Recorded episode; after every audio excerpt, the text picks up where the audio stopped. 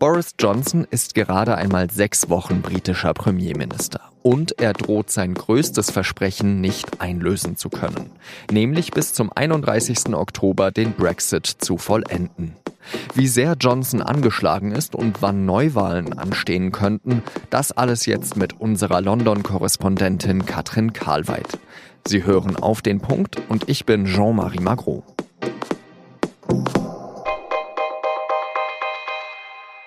In den letzten Tagen ist es in London zu einer Machtprobe gekommen. Wer sitzt am längeren Hebel?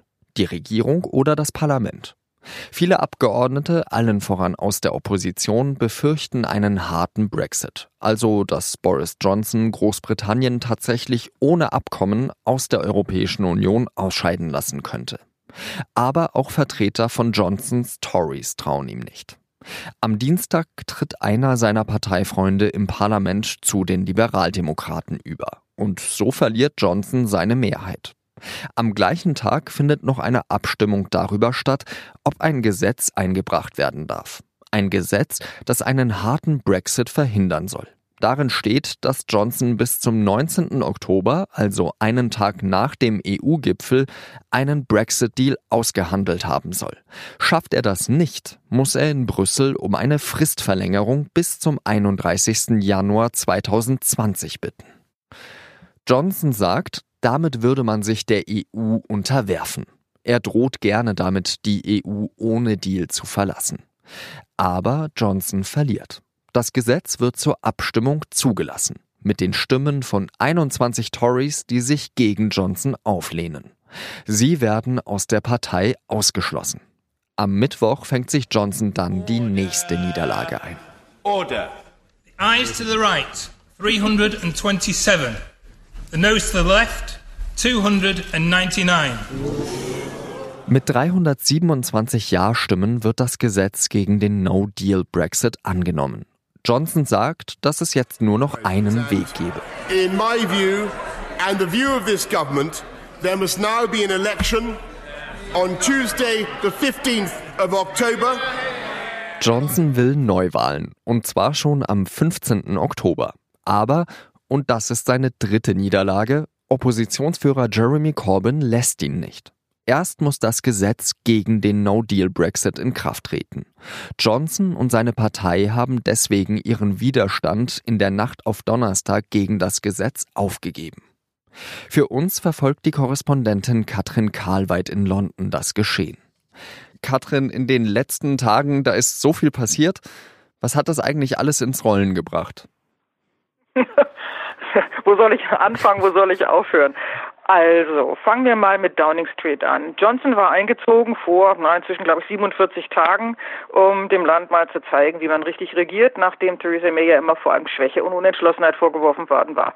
Nun, wenige Tage nach dem Ende der Sommerpause und nachdem das Parlament wieder zurückgekehrt ist zum Arbeiten, hat er nicht nur angekündigt, das Parlament nächste Woche schließen zu wollen vor fünf Wochen, sondern hat in der Folge, weil die Stimmung daraufhin nicht gut war und auch immer schlechter wurde, in dieser Woche so viele Niederlagen erlitten wie May, glaube ich, in zwei Jahren nicht. Das heißt also, Johnson ist ziemlich beschädigt.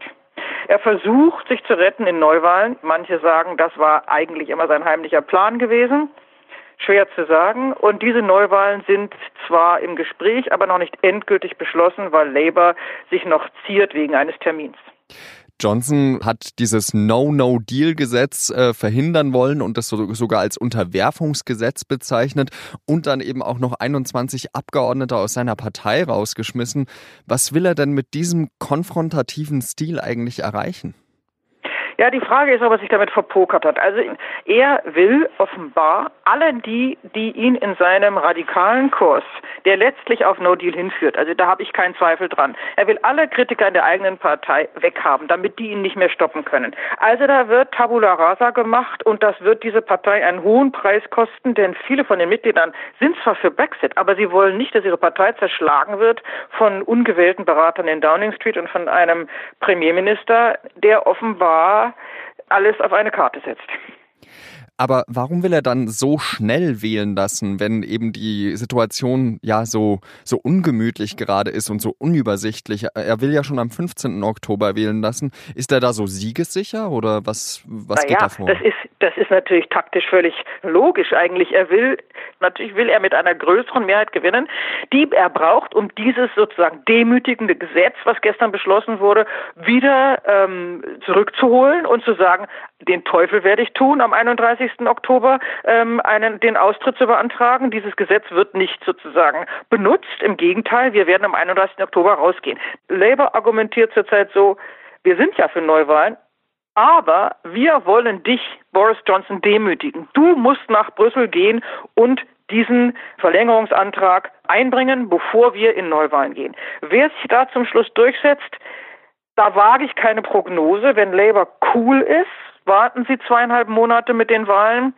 Das kann aber natürlich das Momentum für Johnson wiederum verbessern in einer anderen Hinsicht. Er geht nämlich dann natürlich jetzt zwei Monate durchs Land, immer noch als Premierminister mit dem ganzen Geld und der Macht von Downing Street, verteilt weiter Wahlgeschenke, die natürlich nicht als Wahlgeschenke bezeichnet werden und sagt, die da drüben, die Opposition, die hindern mich daran, endlich den Wählerwillen umzusetzen.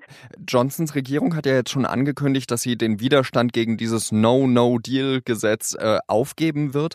Steht damit eigentlich der Zustimmung der Opposition und eben Corbyns Labour-Partei zu Neuwahlen nichts mehr im Wege? Naja, das ist eben genau der Punkt, an dem zu, ja, an dem zurzeit alles hängt. Es sieht so aus, als wenn die Spin-Doktoren von Johnson gestern Nacht eingeknickt sind und gesagt haben, okay, okay, okay, wir hören auf mit dem Filibustern, wir lassen das Gesetz durchgehen, damit ihr so schnell wie möglich Wahlen zustimmt. In der Hoffnung, dass dann am Montag vorgezogene Neuwahlen mit der Zweidrittelmehrheit der Stimmen, also auch mit Zustimmung der gesamten Opposition, durchgehen. Ich weiß nicht, ich war nicht dabei, ob Labour den Johnson-Leuten das versprochen hat oder nicht, aber Zurzeit gibt es keine klare Aussage darüber, ob es so kommen wird oder ob Labour am Montag trotzdem noch nicht für Neuwahlen stimmt. Ich weiß das nicht und ich glaube, es war es zurzeit nur ein sehr kleiner Kreis. Die Briten diskutieren das Ganze jetzt ja eigentlich vollkommen ohne die Europäer. Denkt denn da eigentlich irgendjemand in Großbritannien, äh, Moment mal, der Macron äh, zum Beispiel, der hatte im März ja eigentlich schon die Schnauze voll. Was ist, wenn der jetzt sagt, pardon, aber ihr hattet jetzt Zeit genug. Ähm, 31. Oktober ist vorbei. Hm. Gut, guter Einwand, frage ich mich auch ständig, wird hier aber nur sehr leise diskutiert. Es ist zu vermuten, dass wenn es in einen Wahlkampf geht und der wäre jetzt tatsächlich am 15. zu Ende und sagen wir mal, Corbyn würde gewinnen, theoretisch, theoretisch. Und der würde zum Gipfel fahren und sagen, Entschuldigung, wir brauchen eine Verlängerung, wir müssen ein Referendum vorbereiten, würde Brüssel wahrscheinlich ja sagen.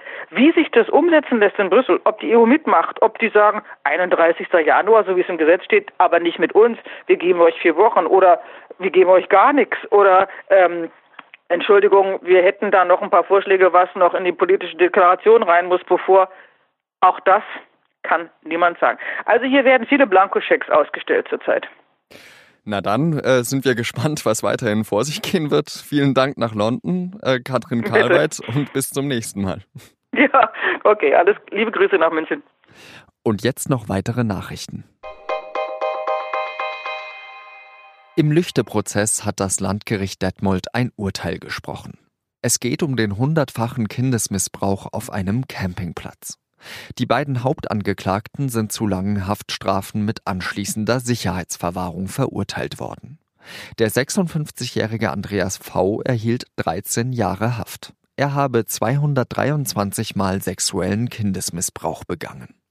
Der 34-jährige Mario S. erhielt 12 Jahre.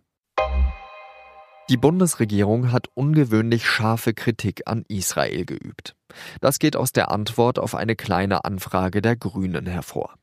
Dabei geht es vor allem um Siedlungen, die auch nach israelischem Recht illegal gebaut wurden.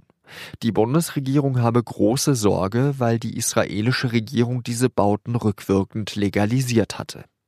Die israelische Militärverwaltung schränke außerdem die wirtschaftlichen Entfaltungsmöglichkeiten der Palästinenser ein. Aber auch die palästinensische Führung würde Grundfreiheiten immer mehr beschränken.